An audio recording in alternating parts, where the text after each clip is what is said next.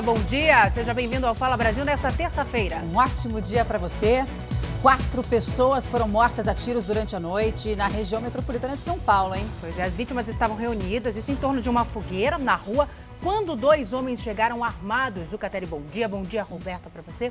Um deles, inclusive, ordenou que essas pessoas se deitassem no chão, né, Zuca? É isso. Bom dia, Salso. Bom dia, Roberta. Estas vítimas não obedeceram e aí acabaram baleadas. Aí vem uma história que é inacreditável. O crime aconteceu a poucos metros de uma delegacia. Reportagem especial do Pedro Leão.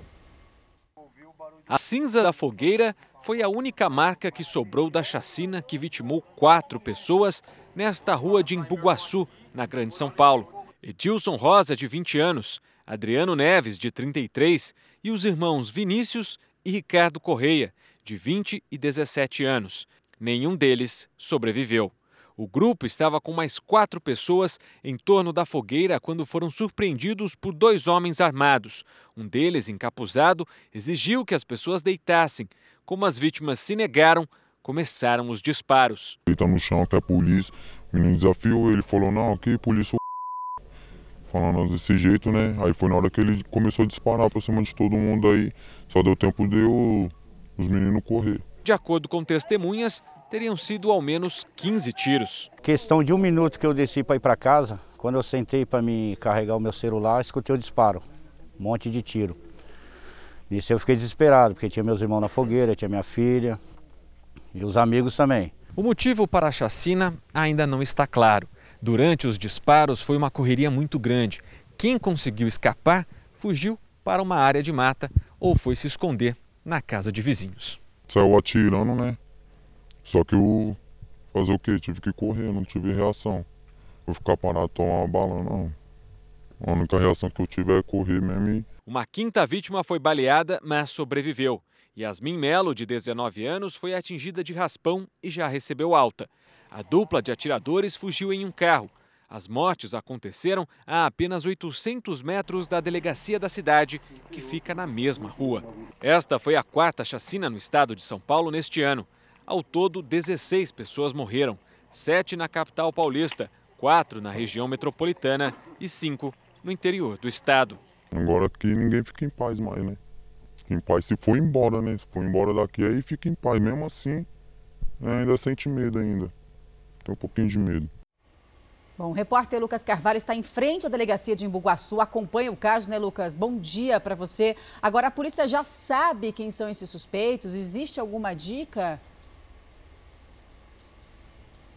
A polícia ainda não sabe, mas tem sim já algumas características desses dois suspeitos. Um ótimo dia para você também, para quem acompanha o Fala Brasil. A principal dificuldade da investigação, pelo menos nesse primeiro momento, é a falta de câmeras de segurança. Ali, a região onde aconteceu essa chacina é cercada de mata, de vegetação, então ali não tem câmera. O que a polícia tem de concreto até agora é o depoimento de testemunhas, inclusive das três pessoas que conseguiram sobreviver a esse ataque. Então a polícia já sabe que um dos homens usava uma touca, um capuz, e o outro usava uma camisa de cor branca e uma calça de cor azul, moletom. Com base nessas características, a polícia deve tentar fazer um retrato falado para dessa forma tentar identificar os dois suspeitos.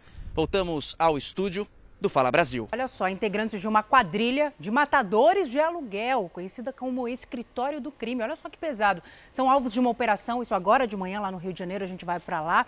É, entre esses crimes todos investigados, né, Rael, está a morte de uma vereadora, da vereadora Marielle Franco. Fala pra gente um pouco mais sobre isso. O suspeito de chefiar esse grupo, inclusive, já foi preso. A gente tem essas informações? Tem sim. Bom dia, bom dia a todos que acompanham o Fala Brasil. Esse rapaz que é suspeito de ser o integrante do escritório do crime, ele foi preso hoje pela manhã. O nome dele é Leonardo Gouveia da Silva, conhecido como Med ou Paraíba. O Leonardo acabou de ser trazido aqui para a divisão de homicídios da capital fluminense. A prisão dele ocorreu no comecinho da manhã de hoje, na casa dele, um sobrado de alto padrão na zona oeste do Rio de Janeiro. A polícia também prendeu o Leandro, irmão do Med. Outros três suspeitos estão foragidos. Dois deles são ex-policiais militares e também integrantes deste escritório do crime. Segundo a investigação, o grupo agia há mais de 10 anos e chegava a cobrar até 200 mil reais por morte encomendada. Eles tinham envolvimento com o Adriano da Nóbrega, miliciano morto em fevereiro na Bahia. Além da morte da, da vereadora Marielle Franco e do motorista Anderson Gomes em março de 2018, os presos são investigados pela morte de um contraventor. E a gente vê aí as imagens da operação que continua nesta manhã. É, são 20 mandados de busca e apreensão e 5 de prisão. Dois deles foram cumpridos com sucesso. Voltamos ao estúdio do Fala Brasil. Agora esse é um daqueles casos que a gente não consegue acreditar, que a gente não consegue compreender, né? Uma bebê de nove meses foi morta pela própria mãe no ABC Paulista. E teve uma outra criança que foi salva pelo cunhado, né, Michele Rosa? Bom dia para você. O que mais se sabe desse crime? O que está acontecendo com as pessoas, né? Inacreditável. É inacreditável, sim. Bom dia, bom dia a todos que estão nos assistindo. A bebê Iviala Silva, né, de apenas nove meses, teve o pescoço cortado pela própria mãe, Jéssica Silva, de 27 anos, que alega ter tido um surto, porque, segundo ela, tem problemas psiquiátricos e estava, inclusive, fazendo um tratamento e tomando remédios controlados. O crime aconteceu no 12º andar desse prédio de luxo aqui, que fica em São Bernardo do Campo, no ABC Paulista, onde a Jéssica morava inclusive com o marido e as duas filhas, uma de 9 anos e a Iviala, que era mais nova. O marido dela é um médico haitiano que atua aqui no Brasil. No momento do crime, ele não estava em casa. Ela estava com as crianças e o cunhado. Depois de cortar o pescoço da bebê, a Jéssica chegou a ir em direção à segunda filha, mas foi impedida pelo cunhado. Eles entraram ali em uma luta corporal até que Jéssica foi finalmente imobilizada. Com isso, os vizinhos ouviram a confusão e chamaram a polícia. Quando os agentes chegaram aqui no condomínio, a bebê já estava infelizmente morta. Filha mais velha da Jéssica e o cunhado estão internados em um hospital aqui em São Bernardo do Campo, assim como também a Jéssica, que está internada, mas com escolta policial, porque assim que for é, liberada, né, receber alta, será presa por homicídio qualificado. Voltamos aos estúdios do Fala Brasil. Só lembrando, gente, que aqui no estado de São Paulo, qualquer pessoa sem máscara em áreas públicas vai receber uma multa de 500 reais. Isso passa a valer a partir de amanhã. E se uma loja for flagrada com clientes sem máscara, a multa para o comércio vai chegar a 5 mil reais por pessoa. O presidente Jair Bolsonaro sancionou a lei que libera 3 bilhões de reais para o setor cultural. A gente conversa ao vivo com a Vanessa Lima, né, Vanessa? Bom dia para você. Como é que esse dinheiro vai ser distribuído, hein? Bom dia. A distribuição seguirá o mesmo esquema do auxílio emergencial. Trabalhadores informais vão receber três parcelas de 600 reais. Micros e pequenas empresas ligadas ao setor artístico também vão receber um subsídio que varia de 3 a 10 mil reais. Também para ajudar a conter os efeitos da crise causada pela pandemia, o governo deve anunciar nos próximos dias a prorrogação do prazo de suspensão do contrato de de trabalho por mais dois meses e também por mais um mês da redução da jornada de trabalho. Essa prorrogação não será automática. Empregado e empregador terão que fechar um novo acordo. Segundo o governo, essas medidas emergenciais preservaram quase 12 milhões de vagas de emprego durante a quarentena. Voltamos aos estúdios do Fala Brasil. Muitas restrições na volta às aulas em autoescolas. Os alunos vão ter que passar por um verdadeiro ritual de higiene que está correto. É isso. A reabertura das autoescolas, Roberta, já está liberada em 16 estados e no Distrito Federal. A ansiedade é grande. Vamos fazer aula aí com todos os cuidados, né? Para a gente um dia conseguir a CNH, né? Henrique não via a hora de tirar a carteira de motorista e quando finalmente conseguiu começar as aulas, a quarentena chegou para adiar mais um pouquinho o sonho. Esse processo para mim foi muito demorado porque para mim foi um pouco mais difícil para conseguir, por conta de horário e tudo mais e até de financeiro. Quando eu consegui, aí chegou essa pandemia, para mim, em particular, foi um banho de água fria. Com a pandemia, mais de 12 mil autoescolas em todo o país fecharam as portas. Para as empresas, realmente, o baque foi muito grande, muito forte. Muitas empresas ficarão pelo caminho, não conseguirão ah, abrir suas portas novamente, porque realmente não tiveram recursos. Atualmente, 16 estados e o Distrito Federal já liberaram o funcionamento de autoescolas.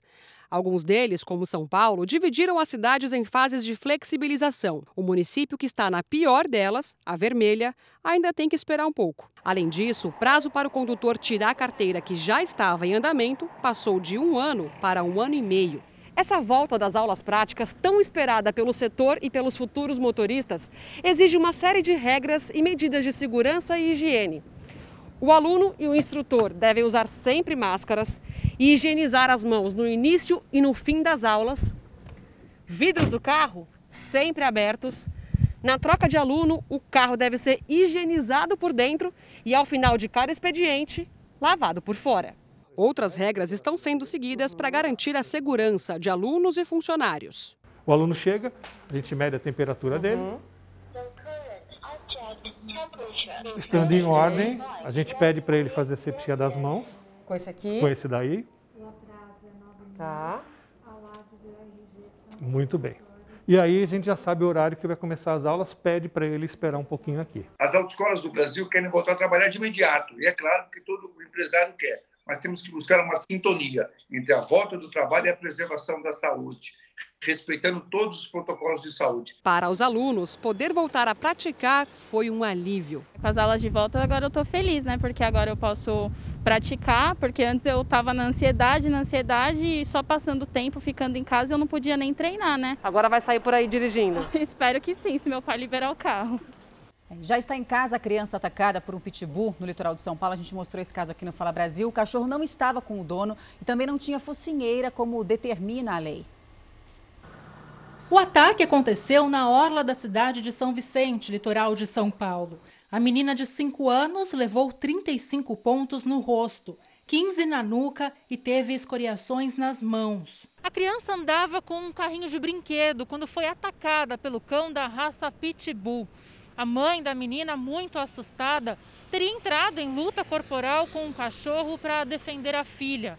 Para a advogada, ela disse que o animal não usava focinheira e que o homem que o segurava estava distraído falando no celular. Uma lei estadual de 2003 obriga cães ferozes a saírem de focinheira em locais públicos.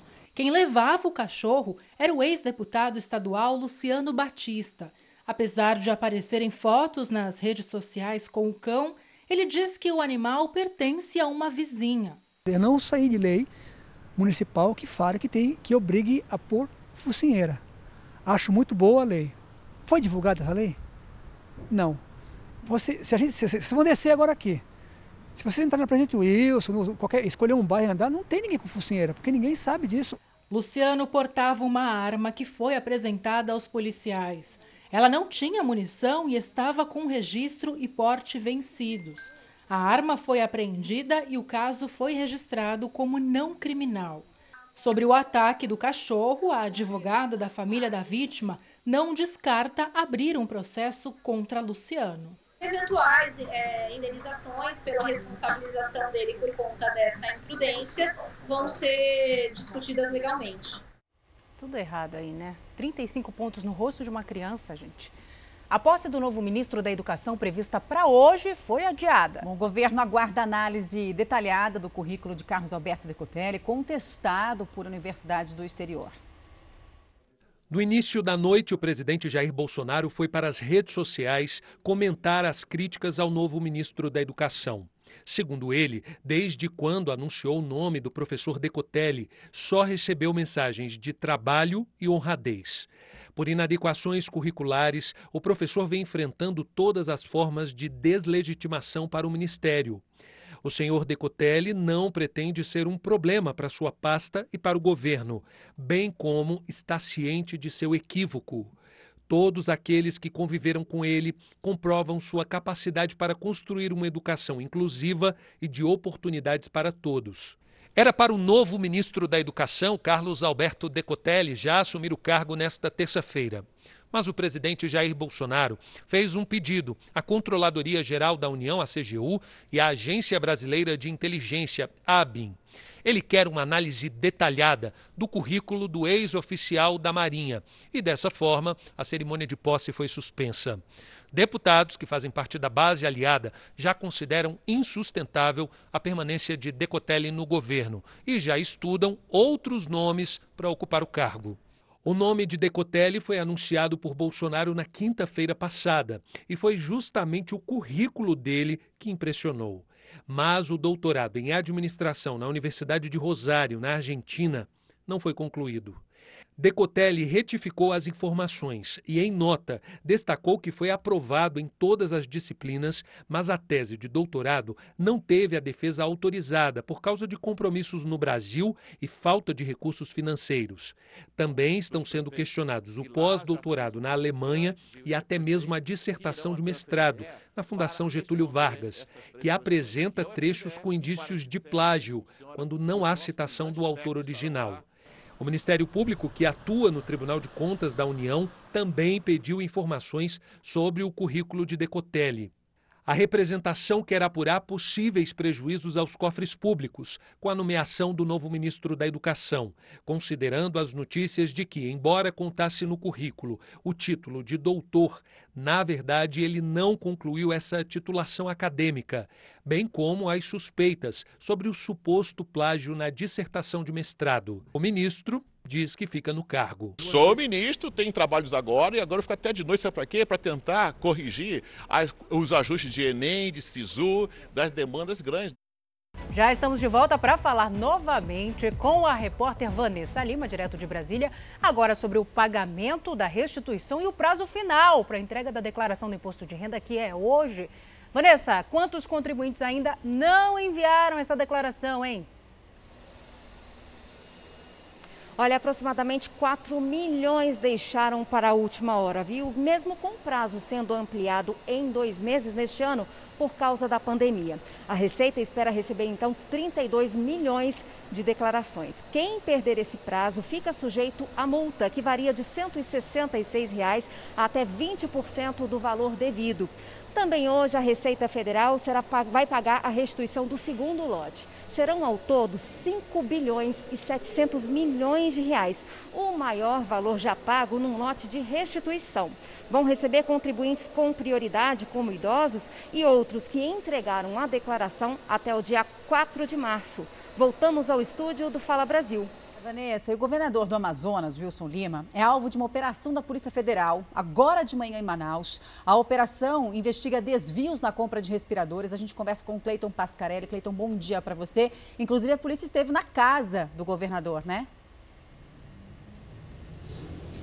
Esteve sim, muito bom dia a todos. Saiu agora há pouco aqui da casa do governador. Oito mandados de prisão temporária estão sendo cumpridos pela Polícia Federal e pedidos de buscas e apreensões em 14 endereços de pessoas ligadas ao governador Wilson Lima.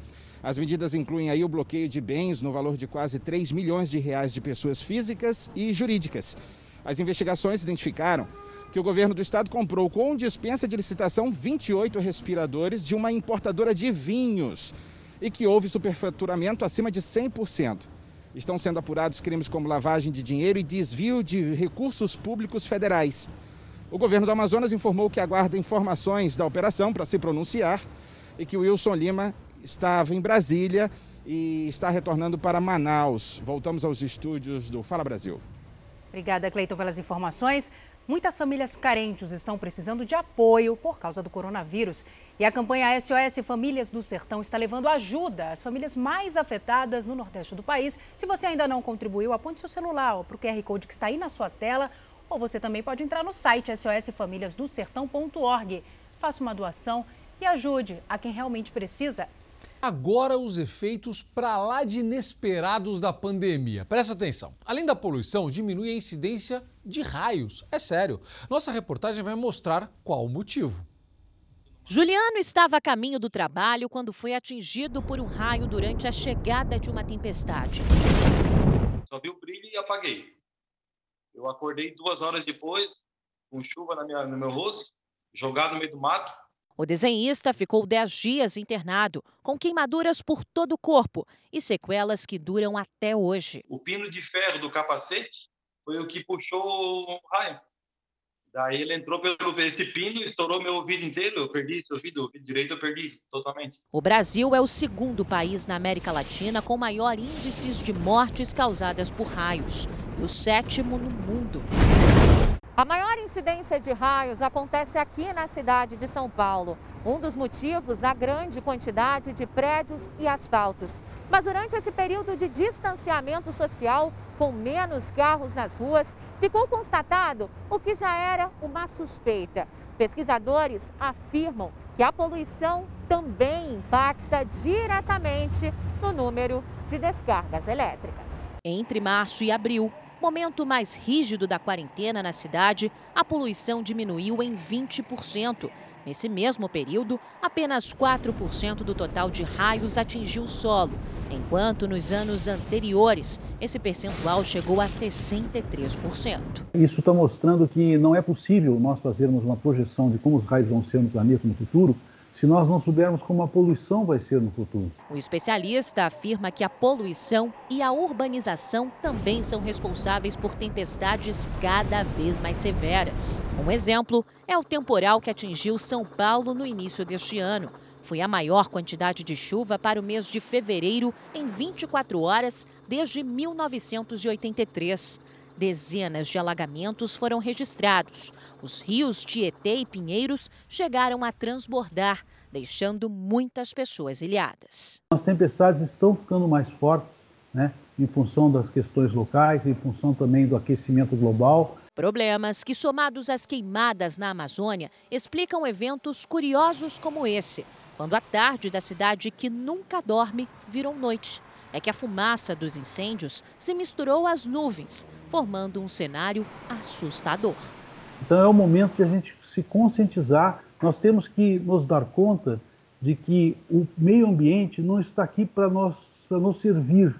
O meio ambiente está aqui para conviver harmoniosamente conosco. Até amanhã. Tchau. Fala Brasil termina agora. Um ótimo dia para você. Até amanhã.